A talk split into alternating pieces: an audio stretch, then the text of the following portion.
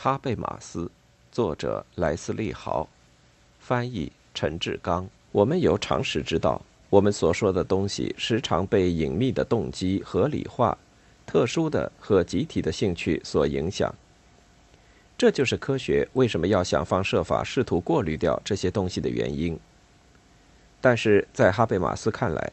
这只关涉到兴趣和知识判断之间的关系的一个方面。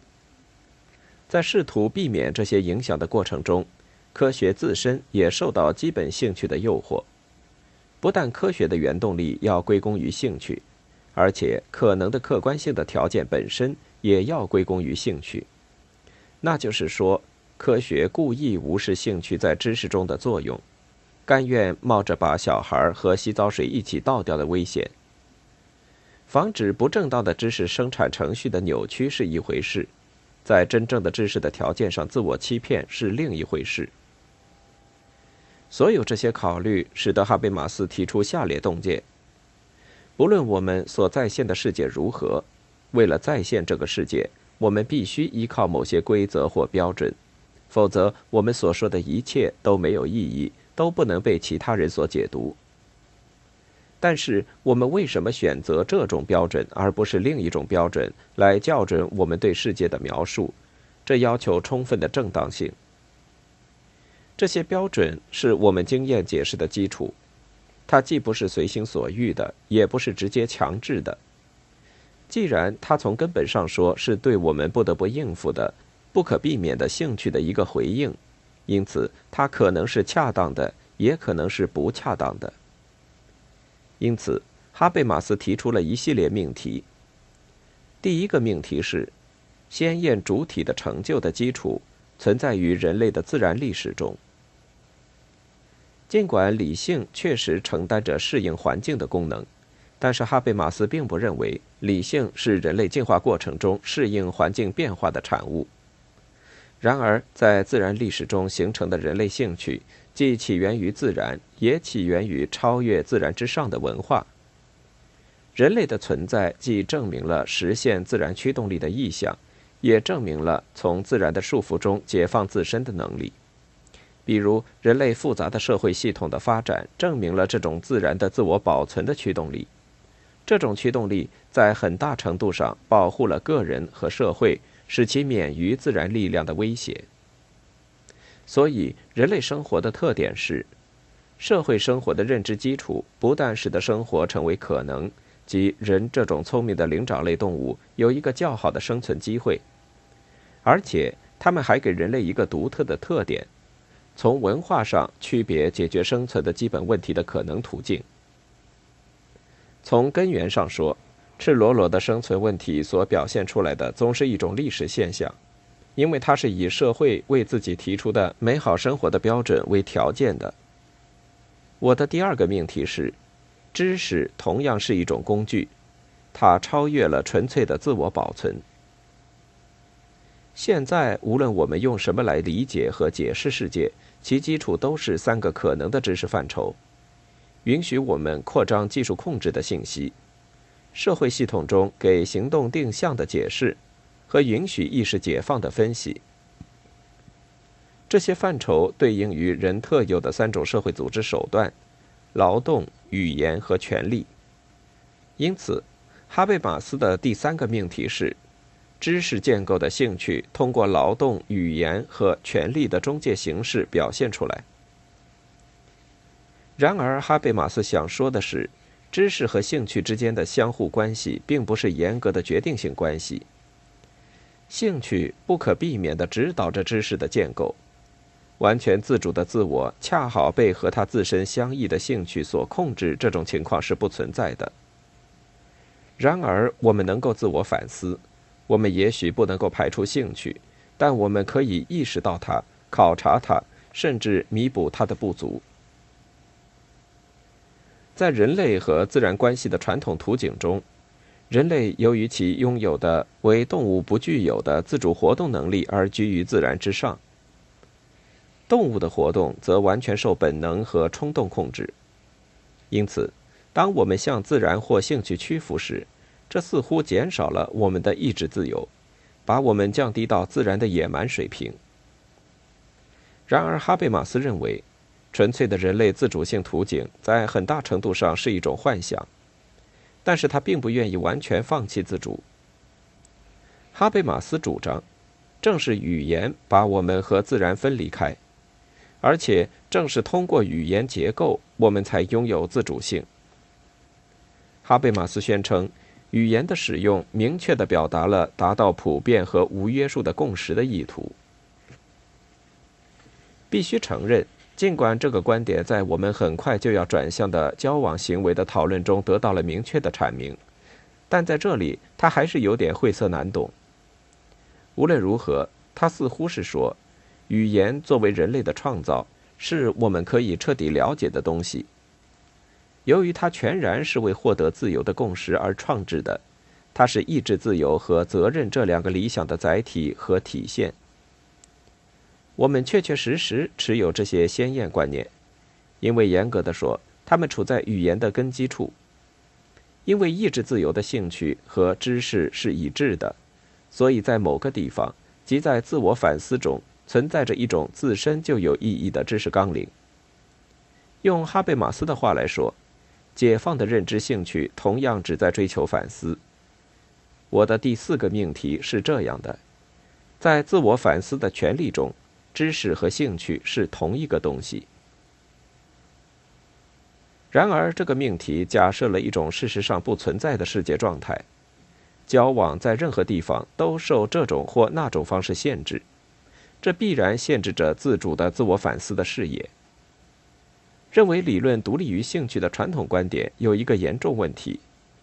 它忽视了交往和反思的曲解现象，而曲解是社会结构。未被承认的兴趣和预设所导致的结果，这样就妨碍了原初目标的实现。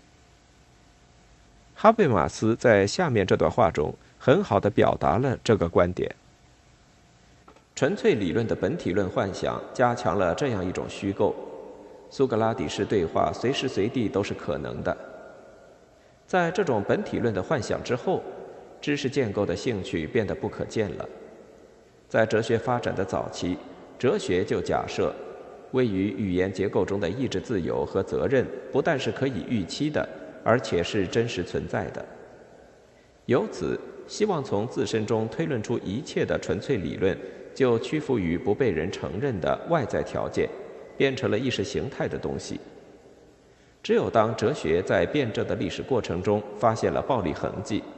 这些暴力破坏了反复对话的企图。关闭了通向自由交往的道路时，哲学才促进了人类通向意志自由和责任的进程，否则其停止将被证明是正当的。由此，我的第五个命题是：知识和兴趣的统一性在辩证法中证明自身，它带着压抑的对话的历史痕迹，重建着那些被压抑的东西。最后，哈贝马斯认为。纯粹理论的幻想并不影响科学如何运用于实践，而仅仅影响科学对自身的理解。在某种意义上说，这并不全然是一件坏事。在某种程度上，客观主义的幻想使科学避免了政治上的堕落。如果科学被视为与兴趣相关的东西，它就会让科学家很容易遇上特殊利益的直率追求，比如纳粹科学。另一方面，一种科学主义的专业信念也无法让人满意。这种信念试图让人们相信，任何问题都有技术性的解决方案，不必诉诸启蒙的理性行动来解决问题。如我们所看到的，对哈贝马斯来说，专家在社会政治上的决策作用是值得怀疑的，因为那些重大的社会决策在其中得以被争论并最终形成的条件是悬而未决的。科学与社会，显而易见，我们的社会是一个高度重视知识的社会。这里的知识与经验的分析的科学设定的标准一致，并渴求这种标准。由此，常见的是，某些知识主张的社会有效性，由于科学的证明而得以保留，而所有其他假设的认知形式被作为主观的或纯粹的意见而被摒弃。然而，在哈贝马斯看来，科学给我们的知识只有以专业知识和不断扩充的技术控制形式，才能融入社会存在之中。因此，哈贝马斯想要问的是：技术上可开发的知识如何能够融入社会生活世界的实践意识中？此外，我们应该如何反思两者的关系，并在理性讨论的控制范围内确定两者的关系？换言之，考虑到科学带给我们的荣耀及其十分有限的作用范围，我们确实需要考虑，我们该如何让它在我们的生活中发挥作用。直到历史的某个阶段，我们仍可以宣称，科学通过科学进步带来的技术开发渗入了人们的日常生活，通过学术生活而渗入了文化。理论和实践之间的精英主义区分。使得受过教育的人把科学视为文化的一种形式，温文尔雅之士都受过良好的科学教育。他们理解事物自身运动方式背后的理论，而且在他们看来，理论就是通过揭示生存的整个方式而改变生活的东西。所以，受过良好的科学教育的人被认为可以较容易地获致善好的生活。实践及工艺技术是庸俗的工匠或机械工开发的东西，是因为有用或按照事物本身的运作而开发出来的东西，而不是理性思考的结果，不是源于某些终极目的或其他什么东西。正是这种观点证明了大学从技术学校分离出来是正当的。在我们这个时代，这种观点近乎奇怪。为了保证从业者的专业对经济的扩张有所贡献，为了满足基本技术专业的需求，大学现在已经退化为技术学校。大学作为新生的技术人才的储备库，在很大程度上失去了与科学的密切联系。当然，近年来科学在培养人文主义人才上也表现了一点点的兴趣。结果，在关涉到技术力量的时候，理论确实有很大的发展，但是在关涉到实践的时候，理论却没有相应的发展。这意味着，我们没有考虑社会共同体之间的相互作用。科学作为技术控制方向上的理论发展的产物，已经不再关注人类一些十分基本的问题，比如我们应该如何生活。如哈贝马斯在社会预期的变化中所描述的，首先发生变化的是通过科学方法及工业革命扩张带来的不断增长的技术成功所导致的生产方式的革命。这是我们希望，技术在社会的其他领域同样也会有出色的表现，比如可以有计划的组织社会。于是，社会在很大程度上就同样被看作是自然的世界，即它屈服于技术的控制。科学技术的关注点也就从自然控制的问题转向社会控制问题。然而，那些问题有技术解决的方法，并不意味着万事大吉。如哈贝马斯所说，技术并不能把人从行动下解放出来，正如以前一样。冲突必须解决，兴趣必须实现，解释必须确立，这一切都是通过日常语言建构的活动和事物来实现的。重要的事实是，科学产生了社会控制的方法，这就牵涉到最大程度的社会输入问题，意味着科学和人类活动之间的关系及所有这些技术应该如何为社会存在所吸收。这的确需要大量严肃的科学的反思。反过来，为了能够做出这些政治决策，在很大程度上，社会需要一定的科学文化水平。技术进步和社会生活世界的关系，以及把科学信息转化成实践意识，并不是一件私人教养的事情。在我们这个社会中，技术的发明和开发是对兴趣的反应。这一点并没有为持续的和有组织的政治讨论所反思，所以技术的，从而是社会控制的新潜力纷纷涌进社会，而对于那些浮现出来的权利，我们并没有做好足够的社会的或政治的准备。于是，结果就是一个高度组织化的、强化的合理性与未经反思的目标、僵化的价值系统和过时的意识形态之间极端的失衡。我们需要有意识地调节技术进步和我们选择的生活道路之间的关系，简单的允许技术合理性标准变成我们最重要的标准，并不能为人类生存的各个方面提供充分的解决方法。实际上，哈贝马斯主张，像系统效率这样的价值问题不应该划入民主问题之中，至少不应该不做审慎的思考和争论就划入民主问题之中。然而，从官僚统治到技术专家统治的转变，很大程度上正是西方国家已经发生的现象。比如，为了适应技术发展的需要，西方国家的政治结构一直在调整。我们越来越少地依赖于公共讨论和决策程序，而更多的求助于追求理性化选择的技术策略，即使选择自动化的技术策略。如现在呈现给我们的那样，政治和经济决策是由客观需要决定的，它确实没有为意志的有意识的反思运作留下空间。专家不再依赖政治家的实践来检验他的理论。相反的情况才是正确的。政治家关注着专家指示，专家现在已经成为政府及其各部门实际的政策制定者。技术统治方法的问题包括一个假设，即技术进步不可避免的驱动力不依赖于任何外在的起推进作用的兴趣。当然，这个假设是错误的。它也表明了这样一种信念，即技术合理性形式。适合于处理任何技术和实践问题。尽管存在这样一个事实，即有大量的问题不可能通过这个模式得到解决，这些与价值、社会需要和解放相关的问题，恰好是不能用成本收益或系统理论的计算来衡量的。作为传统政治决策基础的众多方法都有它自己的缺陷，如哈贝马斯指出的。源于兴趣的价值和用来满足价值需要的技术是互相依赖的。如果价值和需要彼此之间失去联系，那些价值就会彻底消失。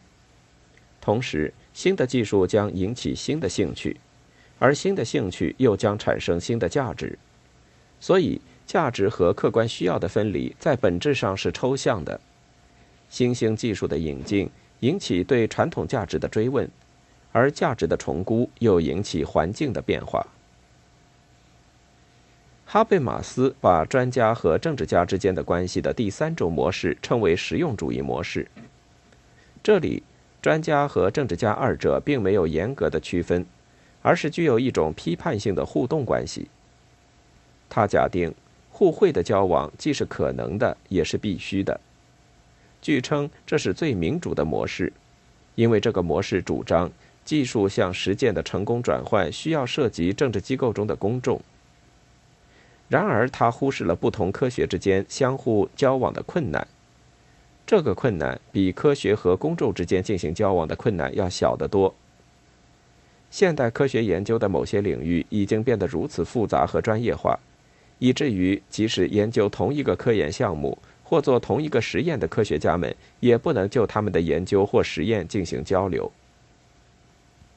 当需要和外行的公众能够就科学技术工作及其对社会存在的意义进行交流时，下述情况并非少见。专家们下意识地陷入对实证主义的辩护之中，他们拒绝公众讨论，因为那违背无可反驳的逻辑和方法论规则。于是，仍然存在的问题是，要为科学和生活世界的互相交往寻找某些解释。正是因为缺乏一个相互理解的平台，我们才倾向于认为，在技术知识和开明的决策制定之间，需要一种劳动分工。在哈贝马斯看来，科学和政治之间对话的真正问题是长期的研究政策的规划问题。我们所需要的是计划，而不是任何兴趣碰巧都可以充分发挥推动力的自发发展。为此。我们也需要覆盖整个公众的理想的交往条件，而要获得这个条件，还存在着障碍。大众的非政治化和作为政治机构的公共领域的衰微，是占统治地位的系统的构成成分。它倾向于把实践问题排除在公共讨论之外。权力的官僚化运作在公共领域中有其对应物，这个领域是受公众的观点和赞成态度限制的。他十分在意集团化的公众的赞成态度。科学家并不向公众汇报其研究，他们的研究被限制在各个研究机构当中，这些机构为研究工作及其成果签订合同，因此责任是有限的。而科学家也倾向于和他们的同行进行交流。大量的科学技术研究是在军方的资助下进行的，而军方是不对外开放的。哈贝马斯指出，许多科学研究是在秘密状态下完成的。对实践来说，最重要的资料及毁灭我们整个人类的信息都被隐藏起来了。上面的论述清晰地表明，在实践计划及其实施问题上。整个社会不受曲解的交往是多么重要！我们在下一章将转向交往这个主题。